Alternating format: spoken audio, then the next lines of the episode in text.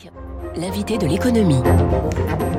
Il est 7h14 sur Radio Classique. Bonjour Jean-Charles Simon. Bonjour. Économiste, président de Station. Alors, on revient évidemment sur cette euh, guerre menée par la Russie en Ukraine avec euh, des conséquences des, des deux côtés, russes et, et, occidentaux. On est dans une escalade euh, chaque jour. En quoi les, les mesures prises par l'Union européenne et les, les États-Unis aussi, mais enfin l'Union européenne spécialement hier soir, hein, vis-à-vis -vis de la Banque centrale, vis-à-vis -vis des banques russes, en quoi elles sont majeures ces, ces mesures? L'idée, c'est vraiment d'empêcher la Russie d'être en capacité de se financer facilement sur les marchés internationaux. C'est ça l'esprit majeur de l'ensemble du package de mesures prises.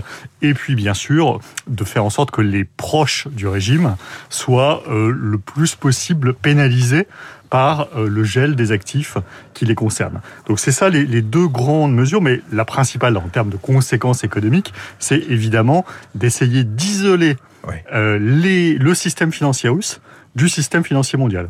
Hein, on essaie de mettre une sorte de barrière juste. qui peut pas être totale, non. parce que bien entendu, il y a des pays qui sont pas dans ces accords-là. Et puis, et puis la Russie avait anticipé quand même le coup depuis 2014, bien sûr. Ouais. Même si en fait, elle avait anticipé notamment par ce, le fait de, de, de, passer du dollar beaucoup à l'euro, beaucoup, donc ce qui, ce qui aujourd'hui ne lui est pas très favorable, puisqu'évidemment, toute la partie des actifs de la Banque centrale qui sont détenus notamment la Bundesbank, bah, se sont gelés à partir d'aujourd'hui et donc ne Dès l'ouverture des marchés, voilà, bien sûr. ne seront pas les actifs mmh. que la Banque centrale va pouvoir utiliser pour essayer notamment de soutenir le rouble.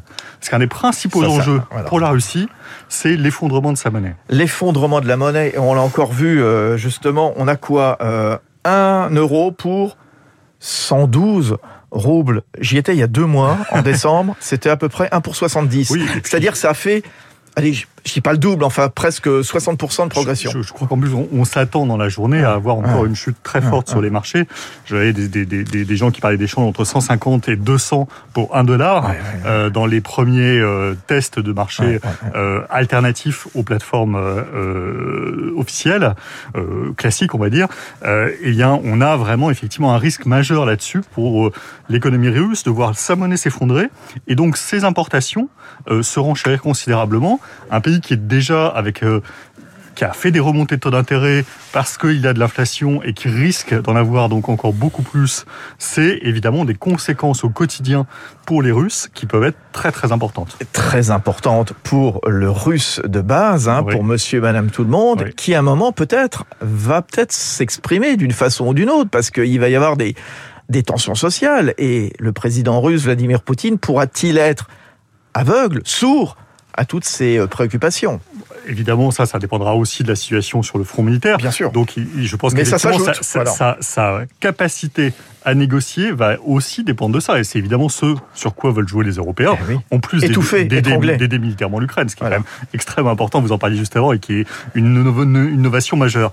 Mais que ça soit de l'Allemagne le... ou de l'Union Européenne, voilà. vous avez raison. Sur, sur le plan économique, c'est clair que euh, l'idée, si vous voulez, c'est de sortir complètement euh, la Russie du jeu, euh, de l'empêcher, parce qu'il y a deux mesures. Hein. Il y a le gel des actifs de Tout la Banque centrale et l'interdiction de traiter avec, de la, traiter banque avec la Banque centrale. C'est-à-dire que mmh. la Banque centrale, elle a justement ses autres actifs qu'elle détient chez elle, mais qu'elle ne va pas pouvoir céder. Elle a à peu près 600 milliards voilà, euh, d'encours, alors en devises, en or, mais bon, c'est pas le tout d'avoir plein d'or et plein de devises. À un moment, il faut pouvoir les vendre. Exactement. Hein, et en plus, ça va relativement vite. Quand ah. on a une crise de change, euh, quelques centaines de milliards peuvent partir très très vite. La Russie l'a expérimenté en 98. Ça peut être quelque chose qui va extrêmement vite en termes de dégradation euh, de ces euh, conditions d'accès aux devises étrangères et, et, et du coup de financement aussi de son économie.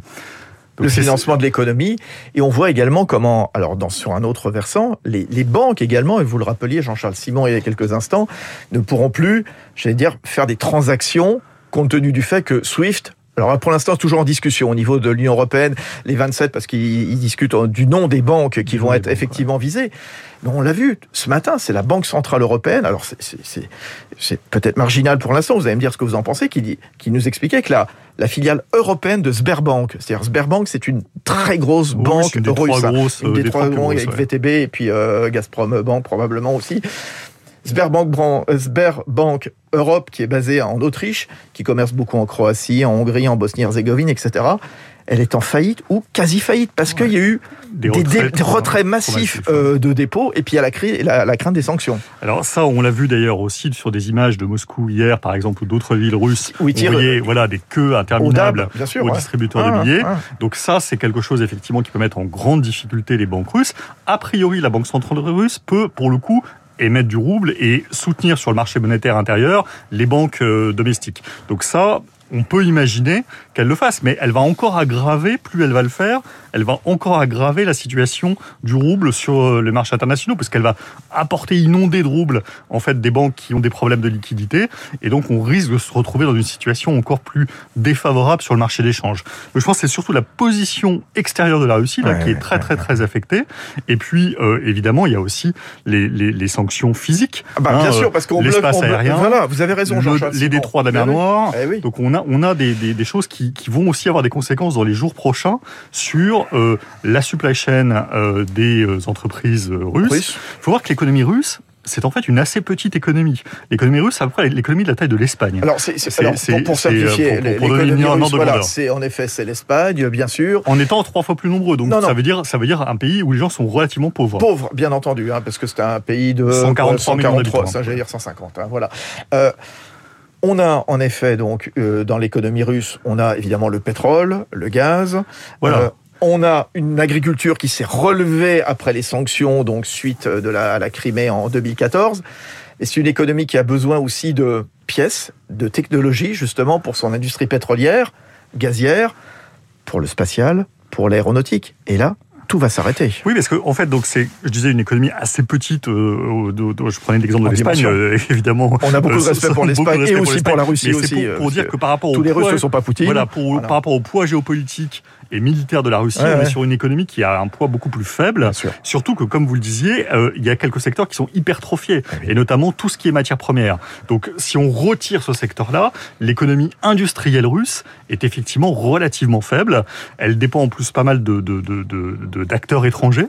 Peut-être qu'elle va être tentée de, de, par sanction, euh, par rétorsion, de nationaliser ah certains acteurs. Ça, c'est une crainte, par exemple, qu'on voit Société Générale, Renault. Voilà.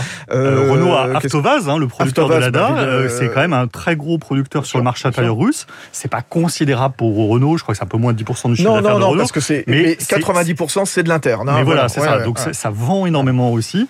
Donc peut-être qu'effectivement, on voit l'affaire de BP qui cède sa participation dans Rosneft, qui est le premier pétrolier russe, et beaucoup de gens craignent que ce soit une session pour zéro, c'est-à-dire que les Russes ne donnent rien en, contrepartie. Et donc, 20% applique, Et donc là, c'est une, une, perte de 25 milliards pour le groupe BP, et qu'il l'a euh, quelque part assumé. Euh, c'est symbolique, voilà. C'est une, dépréciation. C'est la première grosse boîte euh, internationale qui le fait. Oui, et puis c'est une des plus grosses participations en Russie sur un acteur majeur, Rosneft. Hein. Rosneft et Gazprom, c'est vraiment les deux poids lourds, Gazprom encore plus sur le gaz, de, du système énergétique russe. Donc on est sur quelque chose de très significatif, avec des, des, des, impacts hein, sur l'appareil industriel russe qui vont être importants assez vite, surtout si euh, derrière, effectivement, il y a une difficulté à acheter euh, et à vendre. Et c'est ça, évidemment, que la sanction SWIFT essaie de faire, c'est de rendre compliqué euh, les euh, achats-ventes sur pour la Russie, surtout en devise internationale. Alors, Jean-Charles Simon, on a parlé en effet du secteur bancaire, on a parlé également de l'espace aérien qui est fermé donc aux, avions russes, on a parlé aussi de BP et Rosneft. Alors, il y a peut-être un truc qui peut paraître anecdotique, mais je suis pas sûr que ça, ça le soit totalement qu'on peut mettre au rang du soft power les relations diplomatiques et puis le sport. Alors le sport, justement, ça c'est intéressant. On voit la FIFA, par exemple, qui réfléchit s'ils vont pas exclure la Russie du, du, mondial du Qatar à la fin de l'année. On voit le Grand Prix de Formule 1 de Sochi. Pareil, boum, c'est terminé aussi. La fédération de judo, puis on voit les clubs qui ne vont pas aller jouer en Russie, etc. Ça, c'est un impact important aussi majeur. Et d'ailleurs, on voit bien qu'à la FIFA, il y a des négociations. La Russie essaie de faire valoir une situation, enfin, d'éviter d'être complètement sorti. Et pour l'instant, à peu près réussi une situation qui ne va pas du tout d'ailleurs aux autres pays qui disent non, non, moi je jouerai pas du tout contre la Russie, quel que soit, même s'il n'y a pas d'hymne, même s'il n'y a pas de, de, maillot. Donc, euh, on, a une situation de tension parce que c'est très important symboliquement pour le pouvoir russe. Vladimir Poutine a toujours été très, très, très attaché à ce genre de symbole, à cette inclusion internationale. Lui-même est un judoka et lui-même a été suspendu de son statut de président président honoraire euh, de la Fédération de judo. Et, ses opposants qui le connaissent très bien, des gens comme Gary Kasparov, ça vous disent que c'est très important pour lui ces genres de, de sorties, de mise au banc de la communauté internationale. Il y est extrêmement sensible et, et d'ailleurs c'est la recommandation que font justement ses opposants de dire il faut frapper là où ça fait mal, c'est-à-dire sur la présence de la Russie sur la scène internationale, il faut l'isoler au maximum. Passionnant. Jean-Charles Simon, économiste, président chez Station ce matin sur Radio Classique. À bientôt, euh, Jean-Charles. Il est 7h24. Euh, l'impact justement de cette guerre sur la campagne présidentielle en France, on en parle avec euh, David Doucan. Ce sera le fait politique sur Radio